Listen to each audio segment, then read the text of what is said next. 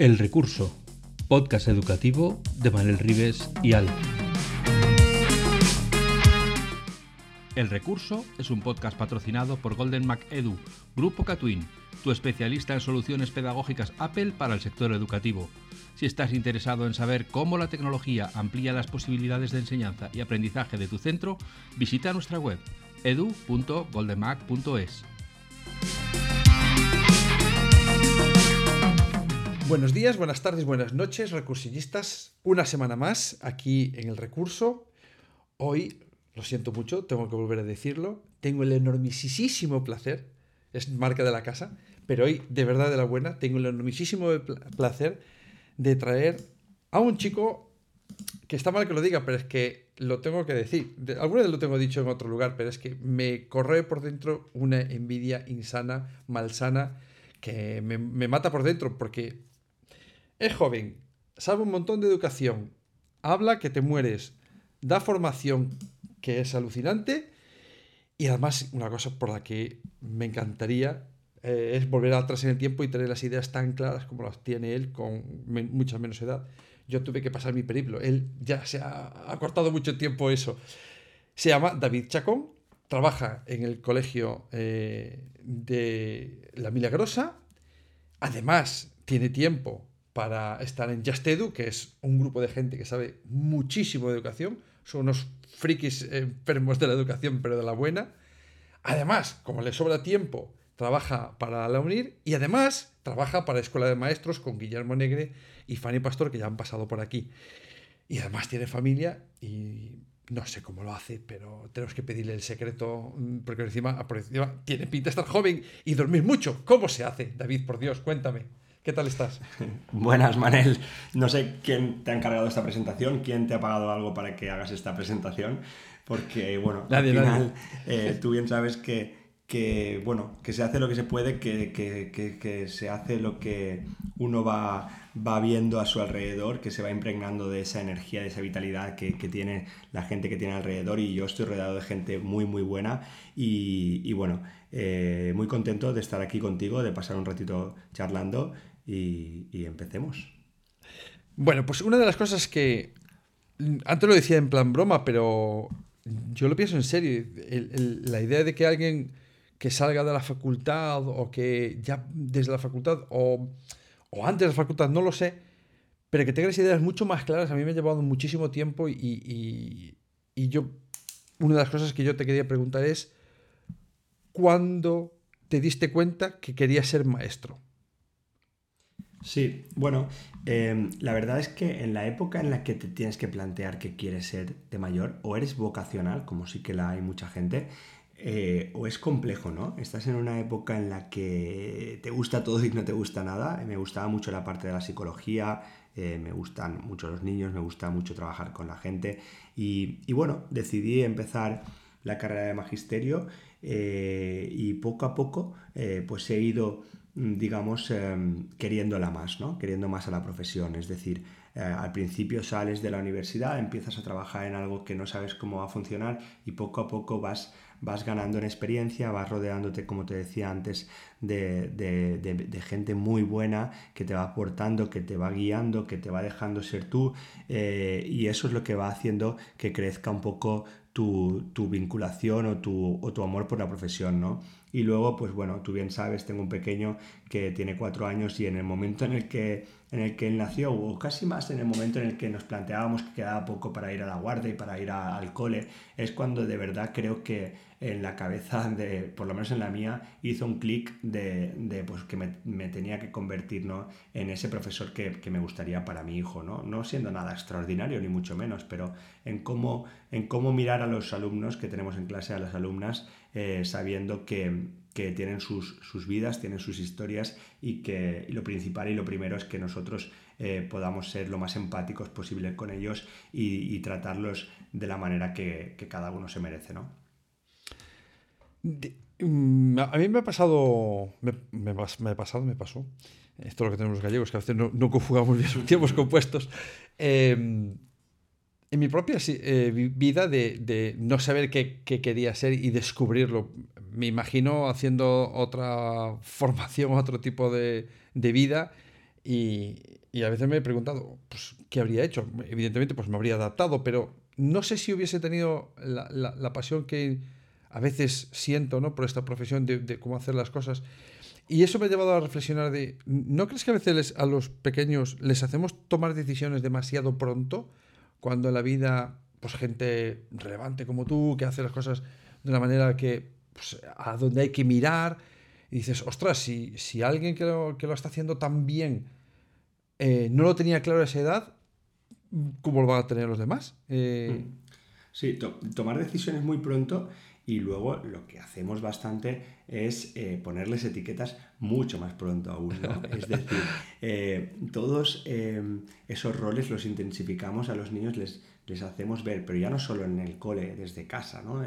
Que, el tipo de, de, de niño que, que, vemos en él, cómo es y cómo le ponemos esa etiqueta que va marcando de, totalmente su forma de ser, ¿no? Y, y que a veces pesa, ¿no? Pesa como si fuera una losa. y luego ese, lo que decías, ¿no? Esa toma de decisiones de debes decidir hacer una cosa u otra que quizá mmm, después tampoco está permitido, muy permitido equivocarse, ¿no? No tenemos mucho, no nos gusta que la gente se equivoque o que, por ejemplo, yo pienso en mi hermano que, que empezó a, a, la carrera y no le encantaba, pues cámbiala, cambia, vete a otro sitio, es que pierde un año, pues que pierdes un año.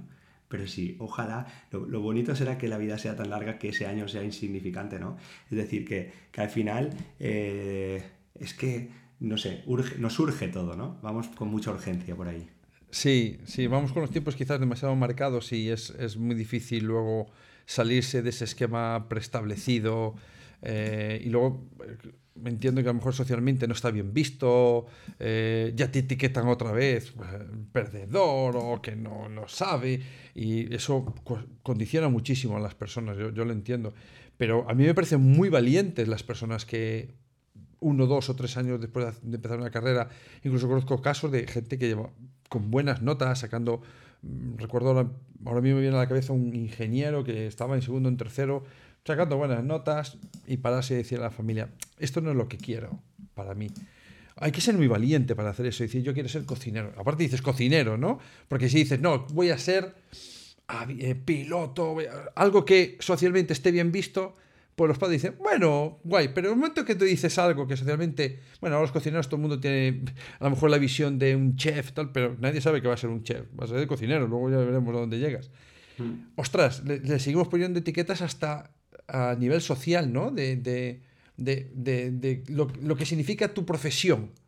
Uh -huh. Y eso te etiqueta a ti también. Es un poco, no sé.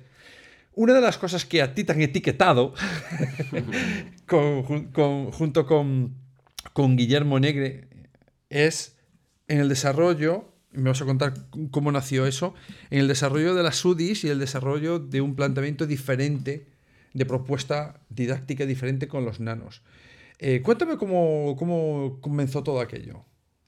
Pues mira, nosotros tenemos la suerte de quizá eh, ser un, buen altavoz para lo que sucedió allá por 2009, ¿no? Eh, dentro de un grupo de trabajo de, un seminario de, de, del CEFIRE en, en Alcira, empezó aquí en la comunidad valenciana, cuando nuestro jefe de estudios en ese momento, que es el actual director del centro, junto con la directora de ese momento, Sor Julia, en este caso Rafa y Sor Julia, deciden eh, meterse dentro de un grupo de innovación que lo que hace es intentar hacer, eh, gracias y por medio al proyecto Combas de, del grupo Atlántida, pues hacer el aterrizaje de las competencias en ese momento se llamaban competencias básicas aquí en España y mm, cómo hacer eso para, para implementarlo en las comunidades autónomas y en las, y en las aulas. ¿no? En, ese, en ese caso, eh, en ese seminario 2009 empezamos ahí junto a gente eh, muy, muy, muy top. Estaba Fanny, ahí conocimos a Fanny, eh, Esperanza, Javier Cortés, bueno,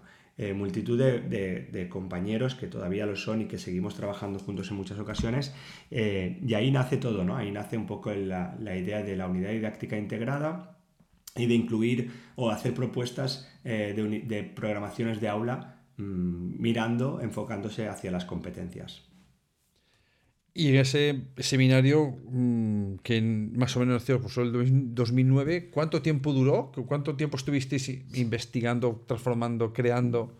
Sí, nosotros eh, 2008 aterrizaron las competencias, 2009 iniciamos o ya habían iniciado, yo 2009 entré en el colegio y en ese caso eh, hacemos el, el Combas en, los tres niveles, que dura tres años la formación y, y no nos desvinculamos nunca de ese, de ese grupo, ¿no? de ese grupo de seminario. Eh, actualmente se siguen haciendo reuniones, se sigue haciendo documentación, incluso eh, nosotros aportando poco, quizá por falta de tiempo, pero este, este grupo de trabajo incansable sigue, sigue sin parar. ¿no? Eh, y eso, eso te da un, crecimiento increíble porque, porque son gente que, no para de darle vueltas desde la teoría, pero luego nosotros, como tú has anunciado desde el principio, hemos intentado aterrizar toda la teoría dentro del aula y probar dentro del aula si esto funciona o no funciona, que al final es el laboratorio ¿no? de donde se tiene que experimentar. Y una de esas formas que, en las que llevasteis al aula, que para mí es lo que creo que no puede haber una práctica sin una base teórica. Ahora recuerdo tener una conversación con Manuel, con el profe Manuel de, la universidad, eh, eh, aquí en, el recurso, y hablando de, cómo se estaba tratando ahora a los pedagogos, que le llamaban pedabobos, y, hay un ataque un poco bestia en algunos lugares contra la pedagogía, un sinsentido desde mi punto de vista absoluto.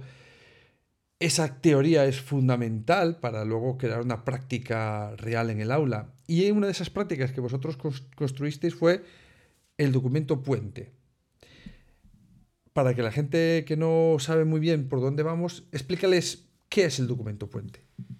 Bueno, el documento puente realmente cuando lo, diseñamos sobre la antigua norma, eh, pues aquí en la Comunidad Valenciana realmente eh, fue, fue, un trabajo para, la Consellería. La Consellería lo, lo, hizo, ¿no? Lo hizo con, la gente del grupo que estábamos trabajando ahí, ¿no?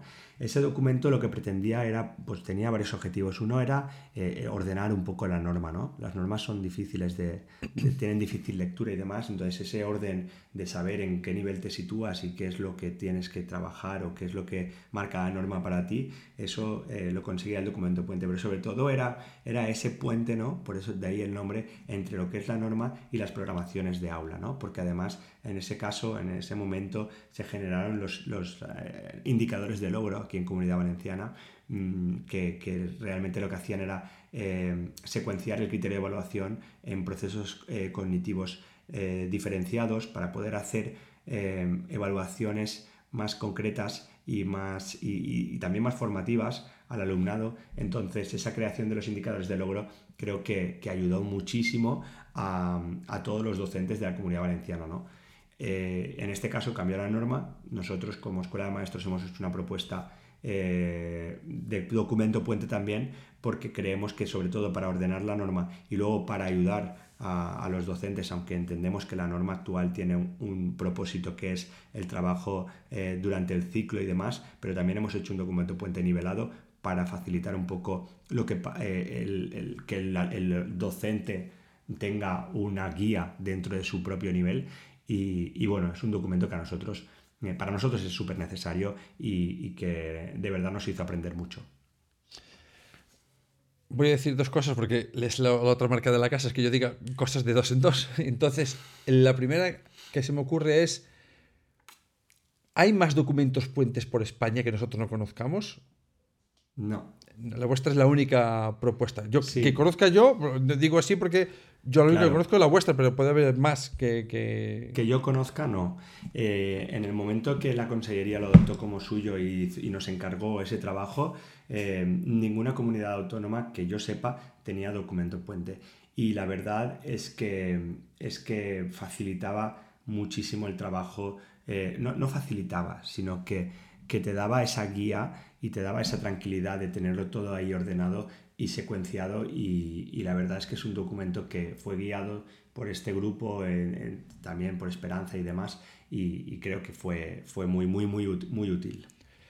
Pero mm, hablas de él en pasado, pero me has dicho que tenéis como una propuesta que podría utilizarse actualmente. Sí. Si, si mañana, bueno, mañana, mañana cuando la gente escuche este podcast, será mañana también para ellos. Entonces mañana dice, ah, mm, ostras, yo no lo tengo para mi comunidad autónoma, pero me está contando que podría, es una forma muy visual porque es un documento real en la que llevas desde los criterios de evaluación, desde, eh, en este caso pues, actualmente se llaman criterios de evaluación, y los llevas exactamente nivelados para que puedan tener elementos concretos que puedan utilizarse para luego las evidencias, etcétera, etcétera. Si alguien te dice, mm, ¿podemos acceder a eso? ¿Está en algún sitio? ¿Podría la gente consultarlo? Sí, te hablaba en pasado porque te hablaba del, documento oficial, ¿no? dado por consejería y demás, eh, que, que, eran elementos orientativos, ¿eh? Y con ese mismo fin lo hemos creado ahora. Lo que pasa es que ahora lo ha generado Escuela Maestros. Y Escuela Maestros lo ha generado, lo ha publicado en la página web, lógicamente, de forma gratuita y de ahí que tenga que agradecer enormemente todo el esfuerzo de los docentes que han, trabajado en ellos, porque está de todas las áreas o de la mayoría de las áreas. Y eso ha sido un trabajo altruista del grupo de, Escuela de Maestros que de verdad eh, es encomiable el esfuerzo que, han hecho. Y sí, sí, lo tenemos publicado para que quien lo necesite pueda darle una ojeada. De hecho, hicimos una práctica con el Real Decreto del, también del documento puente de ciclo, pero, pero claro, eh, es del Real Decreto. Cada uno debe de ir a su norma eh, de, cada decreto, claro. Bueno, de todas formas, tampoco creo que haya una diferencia mm, sustancial. ¿Sí? Ojo.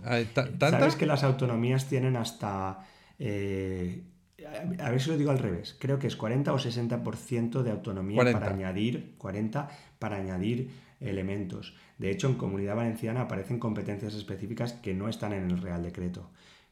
Todo muy bien argumentado, ¿eh? todo con una. no es para nada es una crítica, ¿eh? con una visión y con un objetivo. Pero sí, sí que cambia, sí que cambia de cada, de cada decreto curricular, eh, aunque el concepto del documento eh, se puede... se puede trasplantar. Eh. Se puede entender perfectamente. Hemos puesto las plantillas vacías para quien quiera, a partir de ahí trabajar y hacer lo que quiera. Recursillistas, mm, normalmente no damos muchos recursos, hablamos mucho, pero recursos, recursos no doy muchos, pero este es uno de ellos.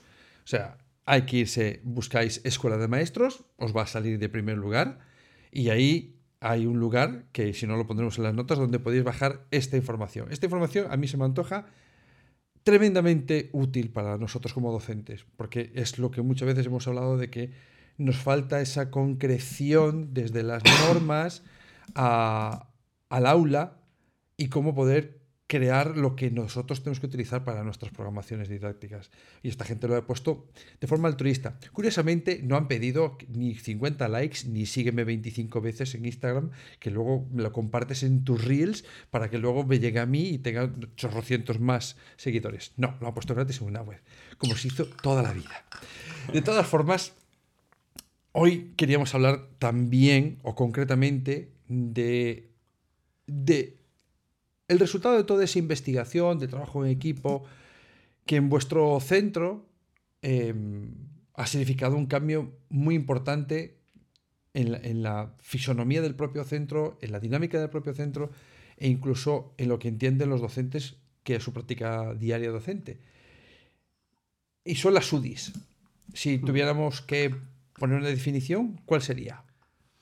Bueno, pues como bien dices, las UDIs em, eh, vinieron para, transformar nuestro centro.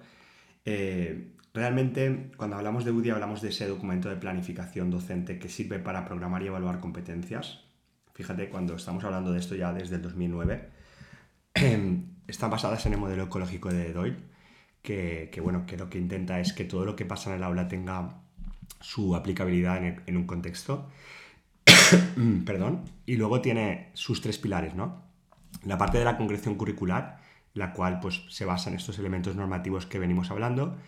Eh, y luego la parte de la transposición didáctica sería el segundo pilar en el cual se sustenta y es que ahí es donde vamos a dejar eh, espacio para que los docentes sean más creativos y puedan diseñar sus secuencias didácticas. ¿no? Perdón. Eh, en ese sentido, secuencias didácticas relacionadas con, por ejemplo, aprendizaje basado en proyectos, design thinking, aprendizaje servicio o cualquier secuencia didáctica tipo que, tiene las fases del aprendizaje significativo. ¿no?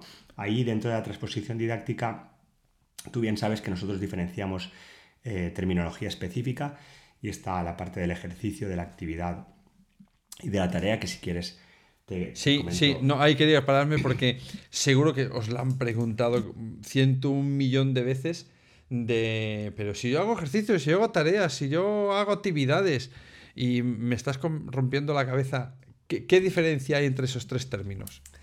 Pues bueno, la diferencia de, entre ejercicio, actividad y tarea se ve de forma visual. Nosotros normalmente la presentamos mediante una pirámide, ¿no? Y en esa cúspide de la pirámide aparece lo que es la tarea, que es ese producto final, que tiene que responder a la pregunta de qué hace el alumno, ¿no? Es decir, ¿qué, producto final se va a hacer después de este proceso? Y luego está vinculado a una práctica social. ¿Cómo? Respondiendo al para qué lo hace. Es decir, este producto final tendrá asociado un valor cultural, un valor artístico, un valor social, un valor científico, que luego estará alineado con el propósito, con los propósitos de nuestro alumnado. ¿no? Ese para qué responde a los propósitos de nuestros alumnos. ¿no? Entonces, es muy importante saber que planteando tareas es como realmente vamos a conseguir un aprendizaje competencial, ya que en esta tarea, para la resolución de esta tarea, eh, van a tener que eh, combinar los tres saberes, las tres dimensiones, que son las tres dimensiones de la competencia. La parte del saber, que está vinculada a los conocimientos, la parte del saber hacer, que está vinculada a las habilidades, destrezas, y la parte del saber ser, que son las actitudes. Pues solo mediante la combinación de estos tres saberes para resolver un problema complejo y contextualizado es como llegamos a trabajar de forma competencial y por lo tanto las tareas son una, forma de eh, poder evidenciar aprendizajes competenciales. ¿no? Esta tarea que está en la cúspide está secuenciada en diferentes actividades, que son los pasos que tienes que seguir para llegar a hacer ese producto final. Estas actividades son diversas porque cada actividad está asociada a diferentes procesos cognitivos de orden superior y está muy contextualizada, ¿vale? Son pasos necesarios. Y esta respuesta a las actividades pues, va a ser variada eh, por parte de los alumnos y, la realización de las mismas, como te decía, es esencial para, conseguir esa tarea, ¿no? En este punto de las actividades podemos decir que ahí lo que va a haber sobre todo es saber hacer, habilidades, destrezas, ¿no? Saber hacer con analizar, investigar, debatir, argumentar, evaluar, saber hacer con qué, con esos eh, conocimientos que se han adquirido previamente en la base de la pirámide, que son los ejercicios, que es eh, unos ejercicios que están vinculados a esas actividades, que son mecánicos, que son repetitivos, de respuesta cerrada y que se consolidan con contenidos básicos, ¿ok? Entonces ahí copiar, memorizar, definir son base de la pirámide para después, eh, son el saber, de las dimensiones sería el saber, para después poner en práctica dentro de las actividades o la tarea ese saber adquirido. ¿no? Y, entonces eh, vemos la importancia de cada uno de estos peldaños de la pirámide sabiendo que la única forma de trabajar competencialmente es llegando hasta arriba, ¿no? que habitualmente en muchas, eh, en muchas prácticas docentes nos hemos quedado en la base, ¿no? que son los ejercicios. Y a partir de esos ejercicios se hace un tipo de evaluación, con lo cual a partir de ahí tendríamos, esto sería la parte de la transposición didáctica, ¿no? Y luego nos queda la, siguiente, el siguiente pilar sobre el que se sustenta, que son es la evaluación, ¿no? los elementos de la evaluación, y es decir, asociar instrumentos de evaluación a, las evidencias que estamos trabajando en las aulas, ¿no? y eso daría para, otro podcast seguramente. Y, sí, y luego... Cuenta con ello. Perfecto. Y luego eh, tener presente también que, que, desde hace un tiempo y con la, con la con la llegada del DUA dentro de la educación un poco, ¿no? Hemos visto que integrando elementos del diseño universal para el aprendizaje hacemos que la UDI, además de unidad didáctica integrada, sea unidad didáctica integrada inclusiva. ¿ok? Y entonces ahí vemos que en el diseño de las experiencias, de, o sea, en el diseño de las UDIs estamos consiguiendo eh, gran parte o adelantando mucho camino en relación a la parte de la inclusión esta parte de la inclusión que siempre ha existido la intención de incluir al alumnado con diferentes eh, problemáticas, ahora es mucho más visible cuando se intenta hacer ver que no se trata de centrar la visión en los que tienen un problema concreto, sino de dar cabida a todo tipo de alumnado. ¿no? Vosotros habéis hecho cambios em, básicos, profundos, lo habéis simplemente, tal como tenéis em, implementado, ha sido un añadido más que ha enriquecido. ¿Cómo os habéis encontrado cuando lo habéis incorporado? Sí, nosotros eh, nos hemos dado cuenta de, em, que después de haber eh, todas las orientaciones que da el diseño universal para el aprendizaje, después de responder ciertas preguntas alrededor de si lo que estás proponiendo en el aula es, inclusivo o no, eh, nos dimos cuenta de que solo con diseñar una UDI bien hecha, ya estábamos respondiendo a la, mayor de las a la, mayoría de las preguntas que se planteaban eh, sobre inclusión. Y luego Además de esto, eh, el decreto curricular en Comunidad Valenciana pues hace eh, especial hincapié y ahí, pues bueno, por ejemplo, Antonio Márquez es un maestro ¿no? en cuanto a la inclusión y él dice pues la detección de esas barreras, ¿no? que muchas veces él, puso el foco en uno de los talleres en Yasedu diciendo que las barreras no la tenían niños, sino que la tenía nuestra actividad. ¿no? Entonces, esa detección de barreras de grupo eh, seguramente también nos va a dar un conocimiento mayor de cómo es el grupo que se acerca a nuestro aula y a partir de ahí, si mi unidad es X, eh, mi unidad tiene que ser flexible para que en el diseño de la secuencia de actividades, las actividades se adapten lo mejor posible, ya en su redacción van a ser inclusivas, pero luego ya tendré en cuenta diferentes variables porque cada grupo, cada persona es diferente, lógicamente. Pero si yo ya dentro del diseño estoy utilizando rutinas de pensamiento, estoy utilizando pedagogías ágiles, estoy utilizando cooperativo y demás, esa actividad en sí misma ya se está haciendo eh, más inclusiva. Y luego, eh, a la tarea, por ejemplo, al producto final, eh, todo el alumnado del aula debe de llegar ¿vale? Incluso eh, alumnos con necesidades altas, significativas, están haciendo productos finales de, no, lógicamente, no al mismo nivel que sus compañeros, pero también dentro de la misma unidad, Vosotros, em, desde Jastedu o desde Escuela de Maestros concretamente, dais formación a a centros y a profes que quieren cambiar la forma que tienen de trabajar dentro del aula, que no sé por dónde comienza. ¿Cuál es la primera pregunta que le hacéis a estos mm, docentes o estos centros? Eh, porque supongo que os, conocen. Ah, la UDI, nosotros queremos cambiar la programación. ¿Esa es la pregunta básica que os hacen o realmente os vienen con otro tipo de preguntas? Em, las demandas son variadas, ¿no? Pero habitualmente muchas de ellas van relacionadas con la parte sobre todo de los informes de evaluación competenciales, del cambio de norma. Eh, esto ha aumentado muchísimo la demanda. Se ha visto siempre como una debilidad la parte de la programación por parte de los profesores, pero es un momento de convertirlo en oportunidad. ¿Por qué? Porque tienes una nueva norma, tienes una nueva oportunidad de conocerla y de a partir de ella diseñar eh, tus propias unidades didácticas. ¿no? Ahí eh, nosotros hemos tenido siempre eh, lo hablamos, ¿no? Y es que, es que tiene que ser así, es que son esos golpes de suerte que van habitualmente, eh, que suceden, y nosotros tuvimos la suerte de acogernos a este modelo, de, trabajar sobre él, de mejorarlo, de adaptarlo, de hacerlo propio durante los años, ¿no? Y esto es un recorrido que, realmente es el que invitamos a hacer a los centros mm, cada uno en la medida de lo posible y dependiendo de su momento, porque lógicamente no siempre eh, una formación puede ser bien recibida por, un claustro y eso es, entendible porque estamos hablando de un proceso de transformación. Y luego, eh, sobre todo, creo que lo que nos da mucha autoridad es que lo que llevas a los centros eh, o lo que podemos hablar hoy tú y yo aquí es lo que yo mañana o ayer o esta mañana he estado haciendo en el colegio. Y eso, eso realmente eh, pues, se palpa y se, y se ve que, es muy... te, te da esa autoridad, ¿no? Doy fe de eso porque cuando los traje aquí al Foro de Educación, cuando los propuse para que el Foro de Educación de Foro de, de Vigo los trajese, eh, sabía que, bueno, básicamente, como se suele decir de, forma eh, muy simple, lo petaron, lo petaron en su formación, porque, bueno, era, era un montón de profesores alrededor eh, con los ojos mm, como platos, diciendo, pero ¿cómo, ¿cómo no sabía yo de esto antes? ¿no? mi pregunta es, cuando hay esas peticiones que muchas veces van ligadas a esa urgencia de me piden esto para mañana, ¿cómo lo hago hoy?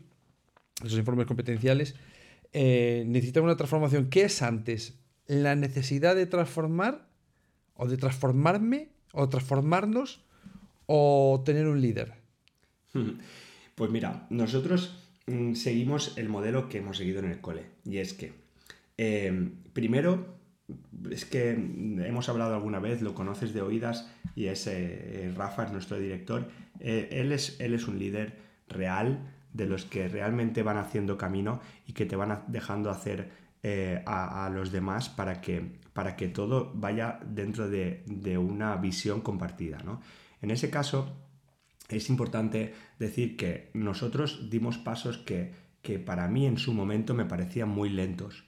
Eh, pasos que realmente no entendía cómo la gente no se subía tan rápido al, tren que estaba marcando nuestro, nuestro líder. ¿no?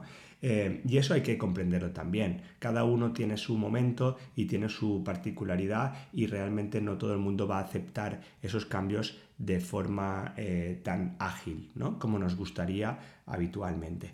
Eso es lo primero. Y luego que las transformaciones van viniendo para mí, desde lo que he vivido en el cole y la suerte que he tenido, desde las aulas. Es decir, se van, se van transformando aulas y eso va transformando el colegio. Y entonces va la transformación, va desde abajo hacia arriba.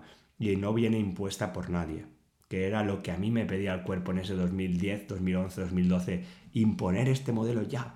No, no era así. Y Rafa lo tenía muy claro y se tenía que hacer de forma progresiva y tranquila y sabiendo que mm, si íbamos con urgencia, pues íbamos mal, ¿no?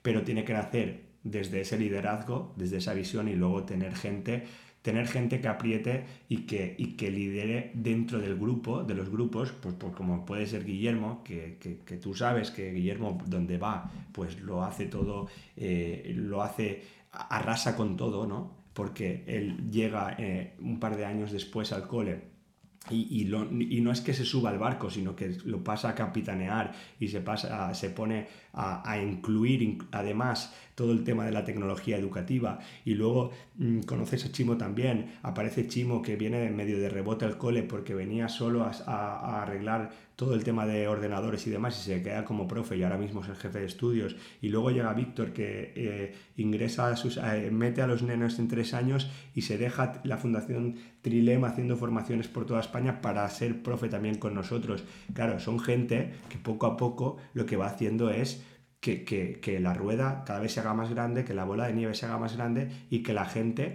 mm, vea que, que la forma es esa, ¿no? Y como son gente tan buena, como son gente que, le gusta eh, estar con la gente, ayudar y colaborar y sin egos y sin, y sin ninguna intención de destacar, pues las cosas van fluyendo. Pero todo esto, y en todo esto me encuentro yo por ahí, que es lo que te decía antes, golpe de suerte de juntarte con gente que es buenísima, que es maravillosa y que no puedes no estar de su equipo, ¿no? Es, que es, el, es el único equipo que existe. Creo que has dado la mejor definición de liderazgo distribuido que he oído en mi vida. Porque realmente em, no recuerdo, sé que es un profesor súper conocido, ahora no me sale el nombre, pero vamos, eh, más que conocido, que decía que no puede, haber, no puede haber un buen profesional si no hay una buena persona detrás. ¿no? Y en este caso, que los conozco, son bueno, magníficas personas que, tú has dicho, eh, esa falta de lucha de egos no, no, no, no lo necesitan, no necesitan eh, demostrar ningún galardón ni ninguna medalla, porque básicamente no, va con ellos. ¿no? Y, eso supongo que hace que la masa crítica de personas no haga más que crecer ¿no? y, que, que, crecen todos girando en el mismo sentido, que es lo complicado. Pero no sé, nunca he sabido, y acabaré por jubilarme sin saberlo, si es primero el líder que, hace, que permite eso o el barco eh, que conduce el líder ya, ya tiene esa dinámica y, el líder simplemente marca el camino. No lo sé, em, es una duda existencial que tengo. ¿En, tu este opinión? Caso, en este caso ha sido desde el liderazgo eh, primero individual de... En ese caso, en este momento estaba Sor Julia, después vino Sor Paquita, gente que dejó hacer, que son gente de la entidad titular que dejó mucho confío mucho en la visión que tenía, que tenía Rafa y le, acompañó y, le, y la mejoró incluso. Y ese liderazgo vino de él. A partir de ahí, lo que ha hecho él es que cuando ha visto y ha detectado que gente de su alrededor puede aportar más en algún área o en alguna competencia, le ha dado un liderazgo, pero no con una presión, sino que le ha ido dejando florecer, ¿no? Le ha ido dejando hacer. Y eso es que es algo que, que no se puede forzar. Lo ha hecho así y lo ha hecho natural. Entonces eso es lo que, lo que ha hecho que se generen otros liderazgos en otra, en otros, en otra escala, pero que, pero que no lo notabas como quiero mm, destacar o quiero hacer para después ser otro líder más arriba. No, no hay, no hay arriba ni hay abajo. Es, es como aporta lo que puedas, que esto es un proyectazo que es nuestro. Esto es nuestro y esto lo, lo hacemos entre todos, ¿no? Y esa, pero y cuando te hablo de Chimo, te hablo de Víctor, te hablo de cualquier profe de los que tenemos cerca, porque son gente que, que realmente mm, pues se siente partícipe del proyecto y eso, claro, si es tu proyecto, ¿cómo le vas a fallar?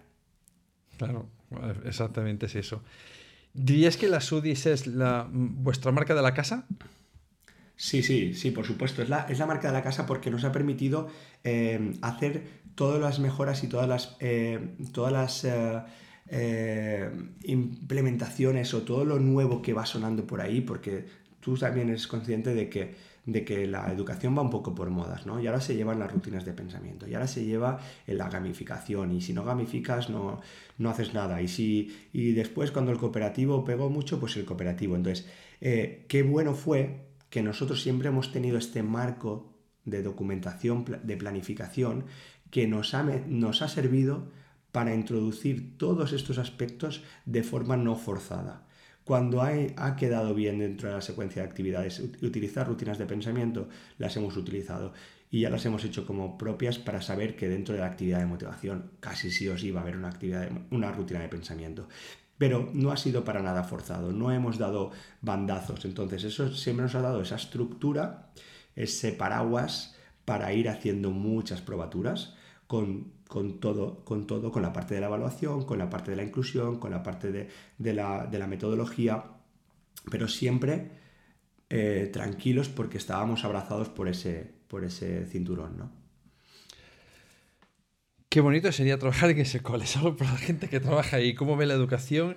Os digo, de verdad que es impagable eh, conocerlos porque eh, son unos auténticos frikis de la educación bien entendidos y con una idea muy clara. Creo, alguna vez he estado en alguna de sus formaciones, eh, con el tema de las SUDIs concretamente, y me parece un marco que deberíamos tener más presente, porque creo que nos da cierta seguridad en el momento que lo, que lo utilizas y lo haces tuyo. Te deja, te deja muy claro qué puedes hacer, cómo implementarlo en el aula, que es muchas veces donde nosotros pues, fallamos como eh, en la planificación, ¿no? que es algo muy importante.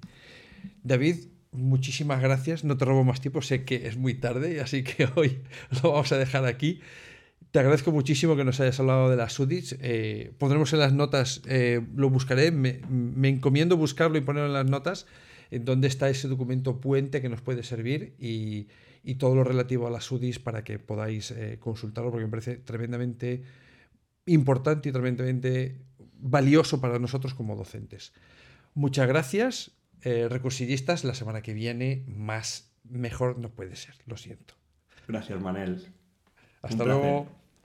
Podcast patrocinado por Golden Mac Edu, Grupo Catwin, tu especialista en soluciones pedagógicas Apple para el sector educativo.